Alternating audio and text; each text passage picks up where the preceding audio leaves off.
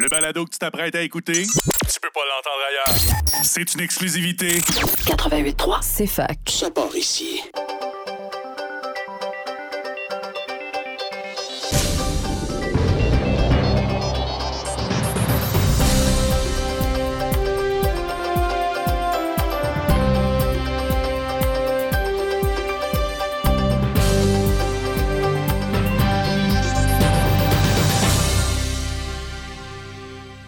Bienvenue au collectif euh, en direct, l'émission du journal Le Collectif de l'Université de Sherbrooke.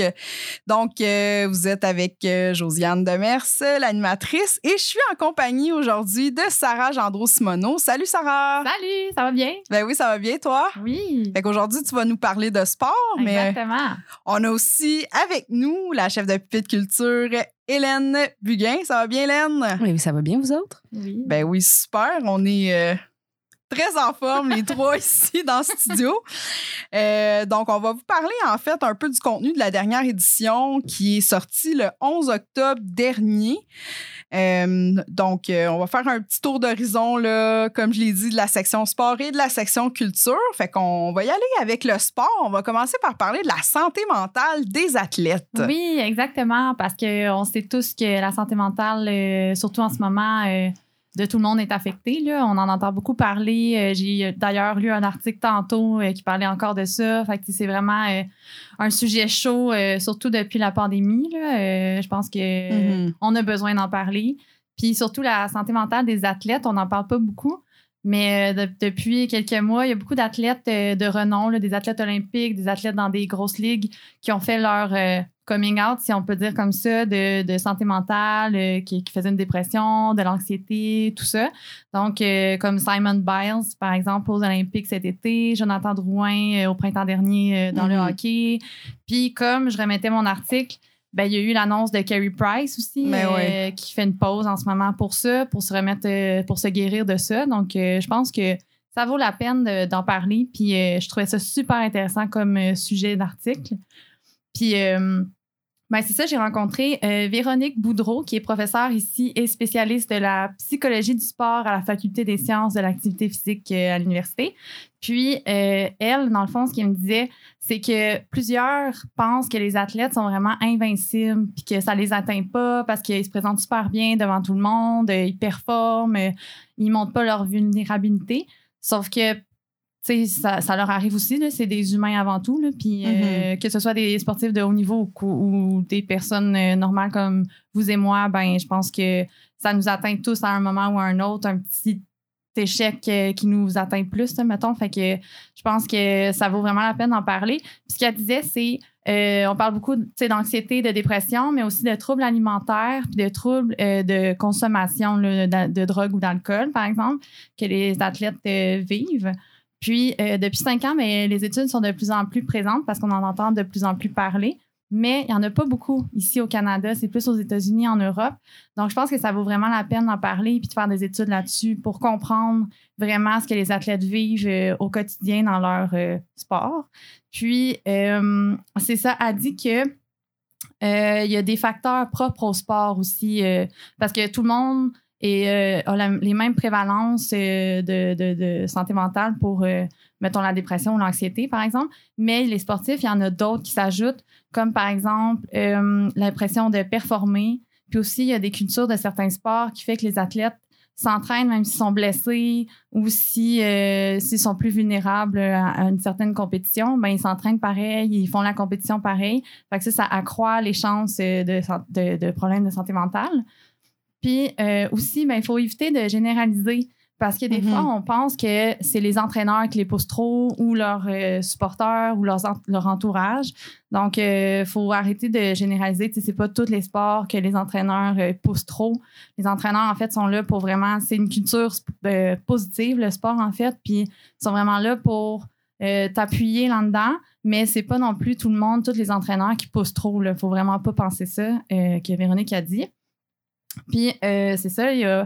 euh, donc, euh, que les athlètes euh, de haut niveau comme ça euh, fassent leur coming out de dépression, d'anxiété, de troubles alimentaires, ben c'est quand même un bon modèle pour tous ceux qui les suivent. Puis Mhm. ça fait en sorte que les autres athlètes peuvent aussi avouer avoir des problèmes comme ça. Puis on peut ensuite se pencher sur des é- tu sais, faire des études là-dessus, se pencher sur les problèmes que ça occasionne, tout ça, pour mieux comprendre par la suite. Puis, mais c'est ça, mais c'est sûr que d'en parler, ça fait en sorte que c'est une grosse pression pour eux aussi. Mhm. Que c'est ça qu'elle m'expliquait. Elle m'a dit que euh, ça dévoile un côté plus difficile du sport, plus, plus euh, ça dévoile aussi les, les abus que les sportifs peuvent euh, vivre dans leur, dans leur compétition, tout ça. Puis, c'est ça, ça met en lumière que oui, le sport, c'est bon, puis qu'il faut continuer d'investir dans le sport pour le développement positif, mais il faut aussi s'assurer que l'encadrement qui est fait est positif aussi et que la performance, ben, c'est pas le but ultime tout le temps. Il faut vraiment Mhm. comme, faire la part des choses, puis compétitionner pour performer tout le temps, c'est pas nécessairement bon, dans le fond, qu'elle m'expliquait. Fait que euh, c'était ça pour Véronique euh, Boudreau. Puis sinon, j'ai rencontré aussi euh, Sophie Labossière, qui, elle, est étudiante euh, au doctorat en psychoéducation ici à l'université. Puis elle amène une étude avec euh, l'aide de Véronique Gauthier, étudiante à Trois-Rivières.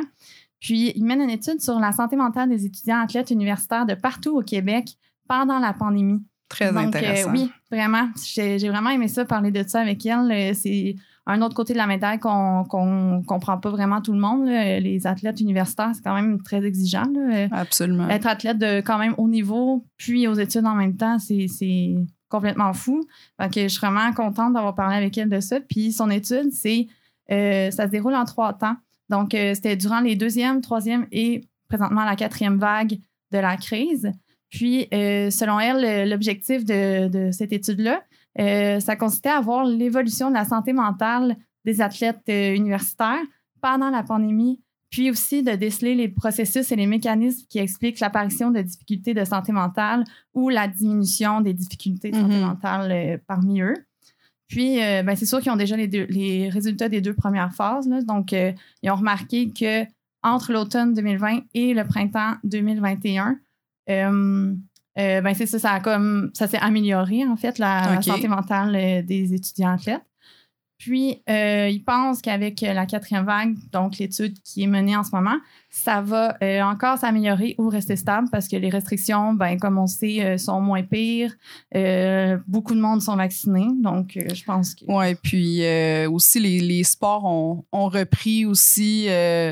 donc, c'est Ouais. certain que tu sais, on peut pas s'attendre à des restrictions euh, aussi intenses euh, que la première vague. Je pense que ça serait pas viable là, pour le Mhm. gouvernement puis pour tout le monde. Puis là, on est la, la vaccination, le passeport vaccinal. Fait que c'est sûr que ils ont encore extrêmement beaucoup de pression. C'est sûr qu'ils sont très occupés puis tout ça, les athlètes, mais au moins on J'espère en tout cas qu'ils ont un peu espoir. Je pense que tout le monde a un peu espoir justement que les sports n'arrêtent pas parce que c'est Mhm.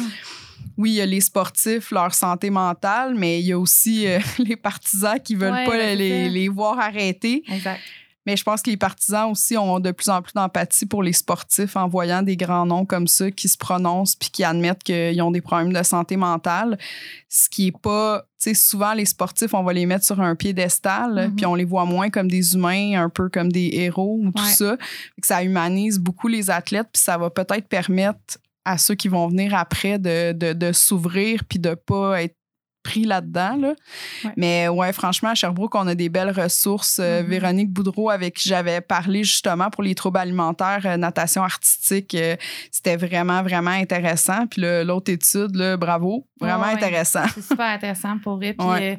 D'ailleurs, Sophie Labossière puis Véronique Gau- Gauthier, les deux étudiantes, ils ont aussi fait un balado euh, là-dessus. Ils ont sorti ça cet été, je crois. Ça s'appelle Match contre la COVID, santé mentale sur la ligne. Donc, c'est ça, ça explique un peu. Ils reçoivent des invités. C'est animé par Marc Durand, le journaliste. Puis, ils reçoivent des invités pour parler de certaines, euh, certains thèmes euh, touchant à la santé mentale euh, des athlètes, autant des athlètes olympiques Ben ouais. que des entraîneurs, même. qu'ils peuvent même parler. Il y a des deux, deux psychologues du sport qui sont reconnus aussi, qui, qui sont allés parler de, des enjeux vécus par les athlètes et les sportifs euh, durant la pandémie, par exemple. Donc, euh, c'est vraiment super intéressant. Puis ça, ben, on peut euh, regarder ou écouter ça partout sur les plateformes de balado. Ah, ouais. c'est parfait. C'est un contenu riche quand même, là, avec Ouais, des vraiment. sujets qu'on n'abordait pas nécessairement tant que ça avant la Mhm. pandémie. Donc, c'est ça. excellent projet. Ouais. Ouais. Fait que j'ai vraiment aimé ça, faire ces recherches-là, puis cet article-là. Puis sinon, euh, ben, on peut parler d'autres choses, là. euh, qui- dans la On peut peut-être parler du phénix. Oui. Ouais, le, le Phoenix, en fait, je crois que tous les Sherbrookeois, les adeptes du hockey, de la Ligue junior majeure de hockey sont vraiment contents. là. Moi, Ah j'ai ouais, beaucoup ouais. de collègues qui étaient complètement euh, survoltés d'aller voir un match de hockey. Ah, Enfin, au Palais des Sports. Oui. Donc, euh, ben, en fait, on a Alexandre Leclerc, justement, euh, qui est avec vous à la radio souvent. Ouais. Qu'est-ce qu'il y a eu de bon à dire sur notre Phoenix? Ben, c'est ça, dans le fond, il a un peu euh, parlé du début de la saison, des échanges qu'il y a eu l'année passée. Parce que, mettons, dans la saison 2019-2020, ça allait super bien. Ils s'en allaient en série. Puis là, ben, COVID oblige, euh, ça a tout arrêté. Puis ben, l'année passée, ça n'a pas été une super année pour eux.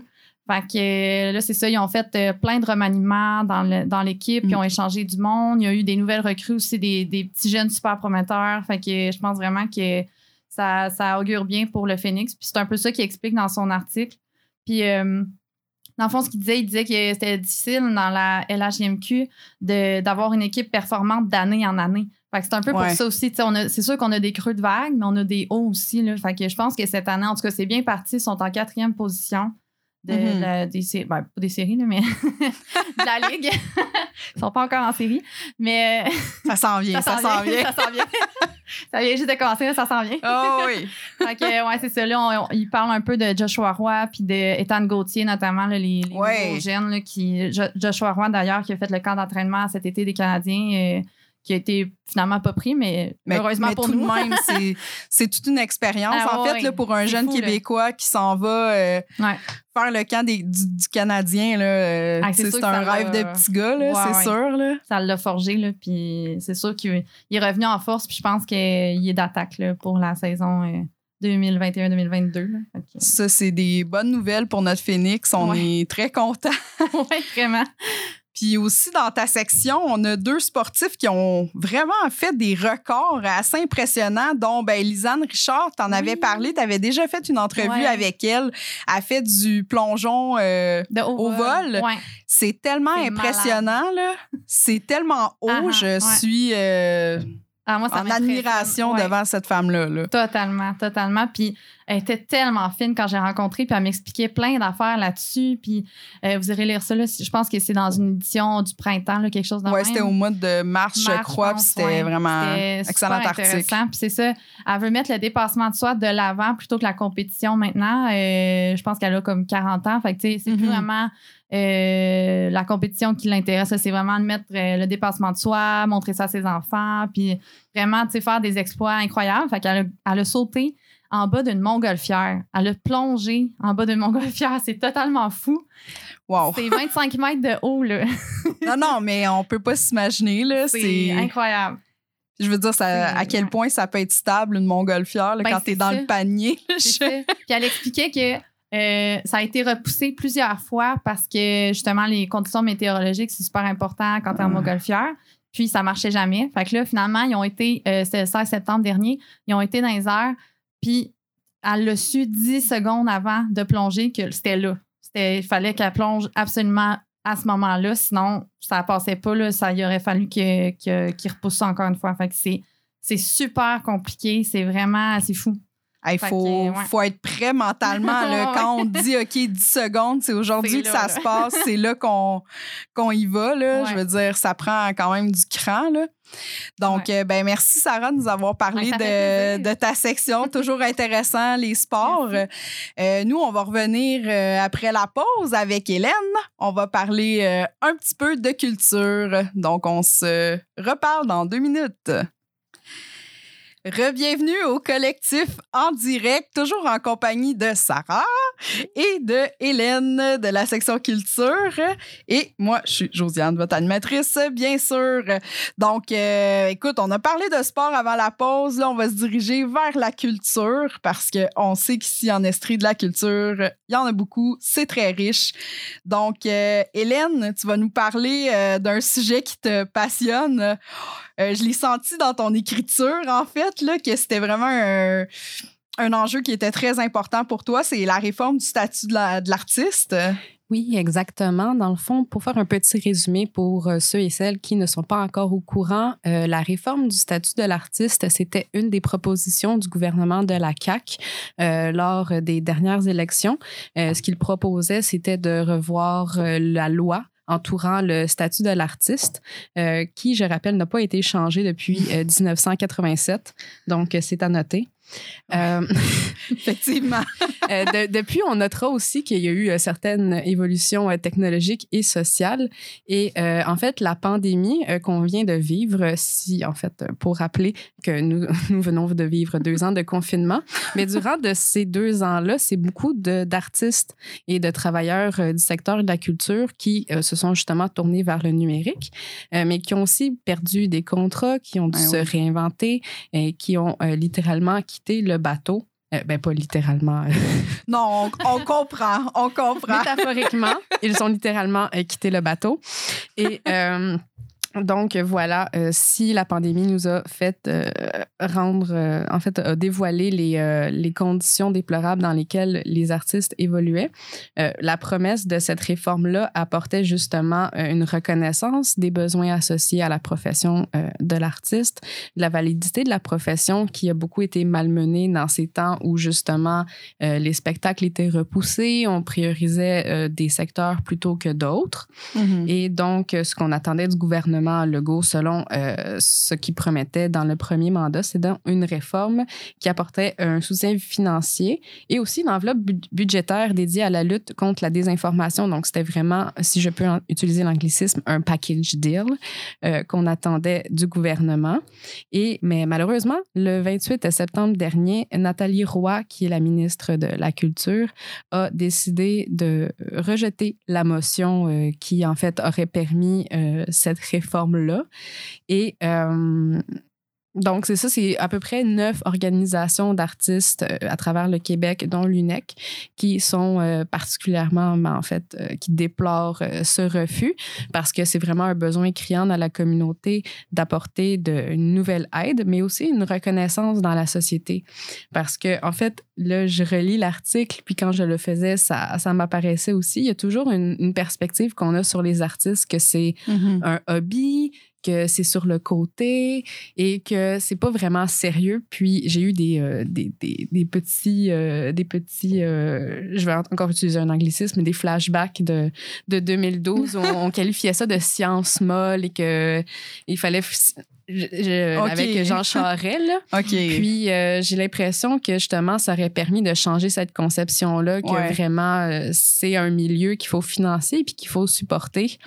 Parce que là, je prends le- l'exemple de l'UNEC parce que c'est le plus flagrant, mais c'est une, une association qui n'a pas encore de droit reconnu pour ses membres.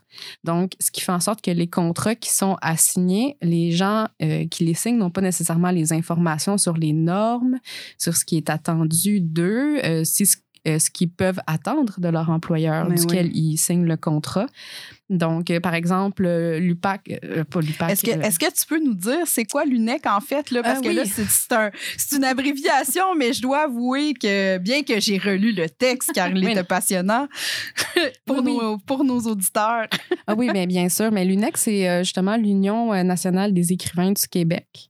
Euh, et qui est une union qui vise justement à représenter tous ceux et celles qui Mhm. ont publié, euh, donc qui ont déjà des publications à leur, à leur actif, qui sont des artistes euh, à, à part entière Mhm. totalement, mais qui il y a tellement de lacunes dans l'application de la loi parce qu'elle justement elle n'est pas mise à jour que euh, cette association-là en particulier demandait au moins des droits pour Ben oui. leurs membres. Et euh, dans le fond, c'est vraiment important en ce moment de réfléchir à ça, particulièrement après la pandémie, parce que comme le sou- soulignait Catherine Dorion dans une parution qu'elle a faite au journal Le Devoir, euh, justement, euh, il y a l'idée du surmenage. Là, on parlait de santé euh, mentale justement chez les athlètes, puis de l'idée de la performance. Euh, justement, je- pour moi, le sport, ça fait partie un peu du spectacle, de justement avec les fans, de vraiment, euh, mais par le corps, par le sport, de vraiment euh, rendre quelque Mhm. chose. Mhm. Puis, euh, donc, il y a cette pression de performance, mais avec tellement peu de validité du gouvernement que fait. c'est un petit peu conflictuel et ça ne retient pas les artistes, dans, ce qui est Mhm. pourtant des professions. Parce que quand on parle d'artistes, on parle aussi de techniciens de son, de metteurs en scène, Oui. on parle de justement en régie, comme ici, ça prend des techniciens également. Donc, c'est vraiment un gros bassin de gens qui sont représentés par cette euh, loi sur l'artiste-là. Et euh, donc, je concluais euh, mon agora avec cette importance-là de reconnaître l'art parce que c'est quand même l'âme d'une société, c'est vraiment ce qui, ce qui la représente et, et ce qui représente aussi son histoire autant que son avenir. On parle d'autocensure dans, dans les médias, mais si à la base, on ne permet pas aux artistes de se prononcer puis de créer et de réfléchir justement, c'est comme un, il faut comme Oui, un oui. bassin de, de, de production, d'effervescence. Par exemple, si on prend Montréal, très reconnu pour ses murales, son art euh, visuel, son street art. Donc, euh, veut, veut pas, la culture, euh, les arts, c'est pas nécessairement euh, juste le, le joueur des guitares euh, Mhm. sur le bord de la rue, mais c'est vraiment tout un écosystème que le gouvernement a, selon moi, un peu laissé tomber pour ce- cette année.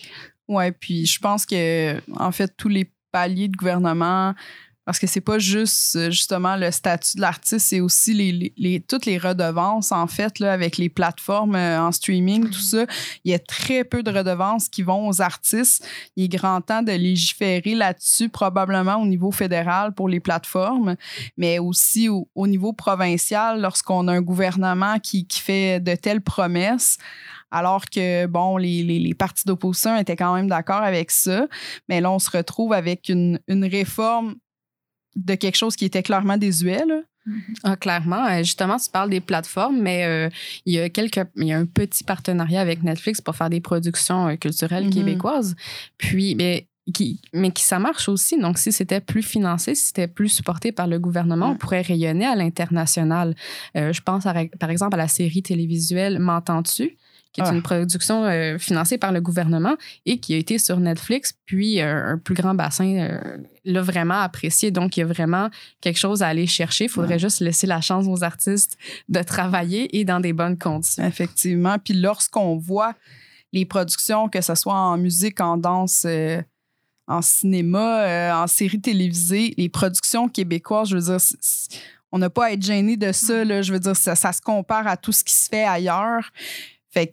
On a le produit, tu sais, pourquoi pas y mettre les moyens aussi pour faire rayonner notre culture. euh, Ben oui, justement, deux exemples très récents. Xavier Dolan qui réalise le dernier clip d'Adèle et euh, de- Denis Villeneuve qui réalise le dernier Dune.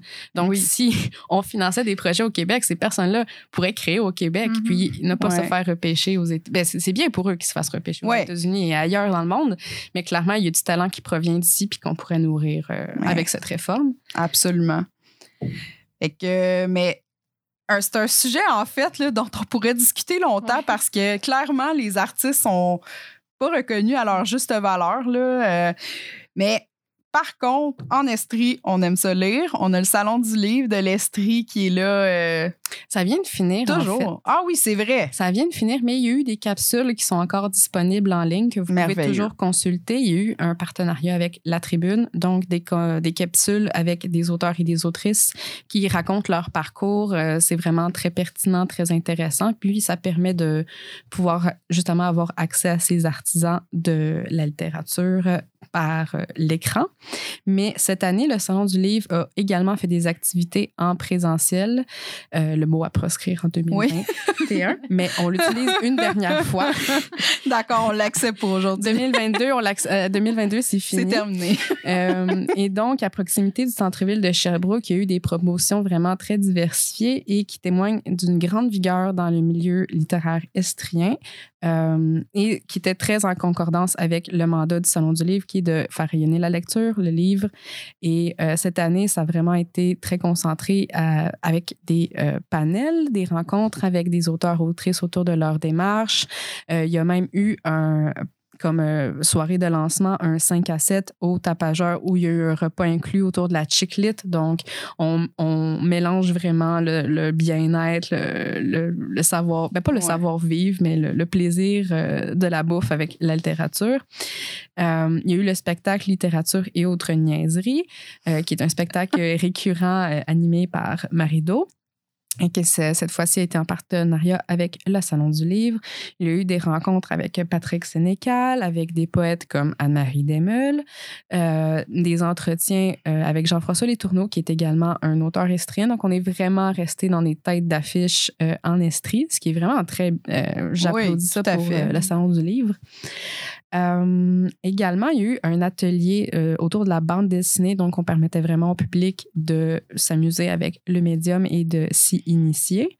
Et il y a eu également euh, un circuit littéraire qui est également encore possible parce que c'était aussi euh, des affiches dans la ville. là. Je Ouais, ouais, ouais. pas cette information-là à 100 mais il me semble que À c'est vérifier. cela. À vérifier.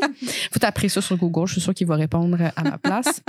Euh, la Well littéraire, qui est un parcours animé euh, qui mettait aussi en valeur des auteurs comme Nicolas Giguère, qui est un étudiant également à l'Université de Sherbrooke. Et donc, cette édition, ça a vraiment témoigné comment, malgré les embûches, malgré ne pas avoir d'endroit désigné pour faire le salon, parce qu'on se souvient que le salon du livre, c'est au centre des foires, Oui, c'est oui. des kiosques, c'est c'est quand même bien cordé, un, un- un labyrinthe clair. Oui. Et là, c'était plutôt au travers de la ville. Donc, ils ont vraiment su se réinventer et euh, faire avec euh, les contraintes qu'il y avait dans le moment. Donc, on salue l'équipe du Salon du Livre de l'Estrie qui a été une belle réussite cette année. Mais tant mieux, puis on est content. euh, on a hâte, en fait, à l'édition 2022 parce que probablement qu'il y a certaines choses qui vont pouvoir euh, Mhm. rester, en fait, là, des choses qui ont été développées pendant la pandémie. Puis en terminant, euh, ben, on va parler du dernier album euh, de Émile Bilodeau. Oui, on finit en musique avec un article de Roxane Gaudreau qui a écrit sur le dernier album engagé, mais tout aussi fort en émotion de Émile Bilodeau. Je me confondais avec le nom de famille de l'autrice, ce qui n'est pas la chose à faire. Donc, Émile Bilodeau, un artiste de 25 ans qui, après les albums euh, Rite de passage et Grandeur mature, a sorti Petite Nature, qui, on parlait du contexte de la pandémie euh, avec le segment sur l'Agora, mais qui, là, embrasse 100% ce contexte-là. Donc, un artiste qui a vraiment écrit sur la pandémie, euh, mais également euh, des problématiques sociales, euh, par exemple, euh, des inégalités, euh, des problèmes euh, de pas des problèmes de race, là. la race n'est pas un problème, là, mais aux États-Unis, des conflits autour de la race, par exemple, avec George Floyd, mais aussi plus proche d'ici euh, avec Jo- Joyce et Nashquan à la Naudière. Et Chacuan, je m'excuse particulièrement, il faudrait que je boive de l'eau. Euh, donc, c'est vraiment un album où on sent une Ouais. prise de position, euh, autant les réseaux sociaux, les changements climatiques, et euh, un album très fort, mais qui euh, tend aussi vers l'introspection de l'artiste, avec la chanson, par exemple, Ma maladie mentale. Donc, pour euh, résumer, c'est vraiment un album qui est en euh, concordance avec son temps, qui est en concordance avec euh, l'intériorité de l'artiste et qui mérite une écoute approfondie pour vraiment bien s'imprégner de, de l'univers que l'artiste voulait transmettre. Donc voilà pour Petite Nature de Émile Bilodeau. Absolument. Et je vous conseille d'aller le voir en show parce que moi, je l'ai vu il y a deux ans. J'avais, je connaissais pas nécessairement son répertoire, mais c'est une bête de scène. En plus d'être une personne qui réfléchit, qui a des choses à dire. Donc, euh, je le conseille à tout le monde. Donc, c'est tout pour nous au collectif en direct. Merci, Sarah. Merci. Merci, euh, Hélène, d'avoir été euh, avec moi pendant cette demi-heure. Donc, ben, à tous les auditeurs, euh, bonne fin de journée. Bye bye.